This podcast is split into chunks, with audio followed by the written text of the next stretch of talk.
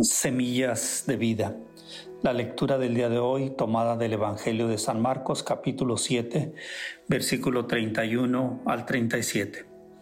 En aquel tiempo salió Jesús de la región de Tiro, pasó de nuevo por Sidón y se dirigió al lago de Galilea, atravesando la región de Decápolis. Le llevaron un hombre sordo y tartamudo y le suplicaron que impusiera las manos sobre él. Lo tomó lo apartó de la gente y a solas le metió los dedos en los oídos. Después le tocó la lengua con saliva.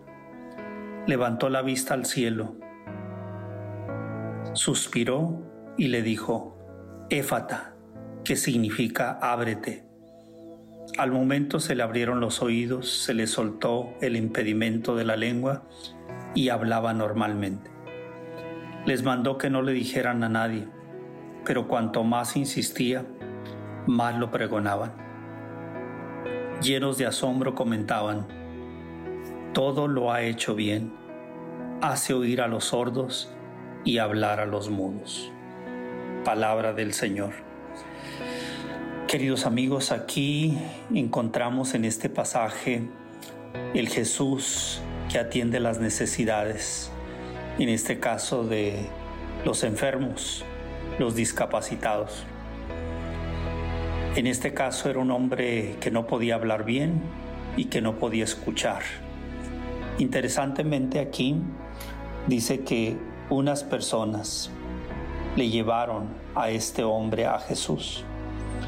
No dice los nombres, pero qué interesante que cuando hay una necesidad debemos recurrir a quien puede darnos la solución. Y si tú conoces a alguien con necesidad, claro, tenemos que orar por esa persona y llevarla también a Jesús. Ponerla delante de Jesús, pedirle delante de Jesús que le ayude, que le sane, que le libere, dependiendo cuál sea la situación.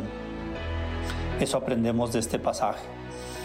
Pero en este caso este hombre es tocado por Jesús, pero no nomás eso, dice aquí que lo tomó, lo apartó de la gente, lo tomó. Eso me indica a mí que Jesús se acercó a él. Lo tomó es como que dejó todo lo demás para atenderlo a él.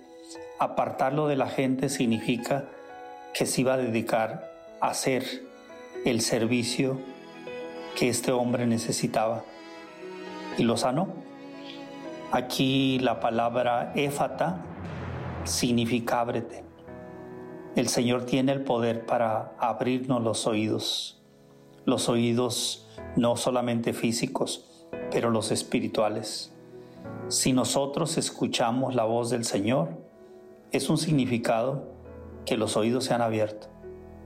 Si no lo escuchamos, es señal de que no hemos dejado que Jesús se acerque a nosotros. Por lo tanto, cada uno de nosotros tenemos la libertad de permitir que Jesús venga y que Él diga, éfata, que es ábrete. Pero no solamente los oídos, abrir el corazón.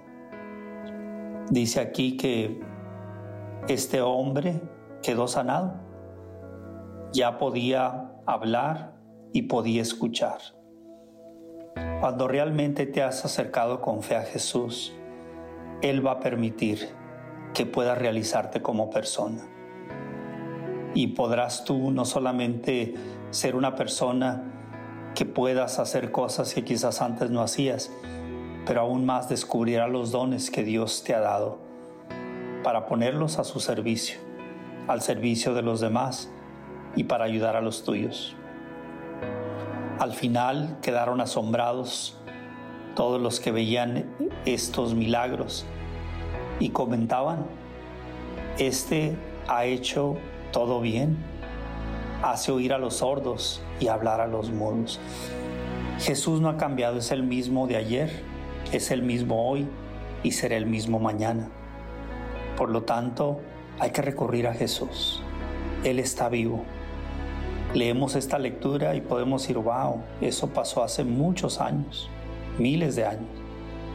Pero la buena noticia es que Él está vivo y sigue haciendo milagros.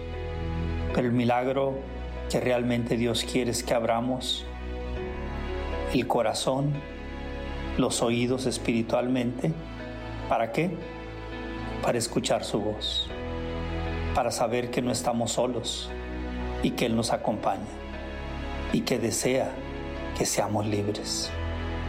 Que este mensaje y esta reflexión nos ayude el día de hoy a saber que el deseo de Dios es que vivamos felices y con la esperanza de obtener la vida eterna. Amén.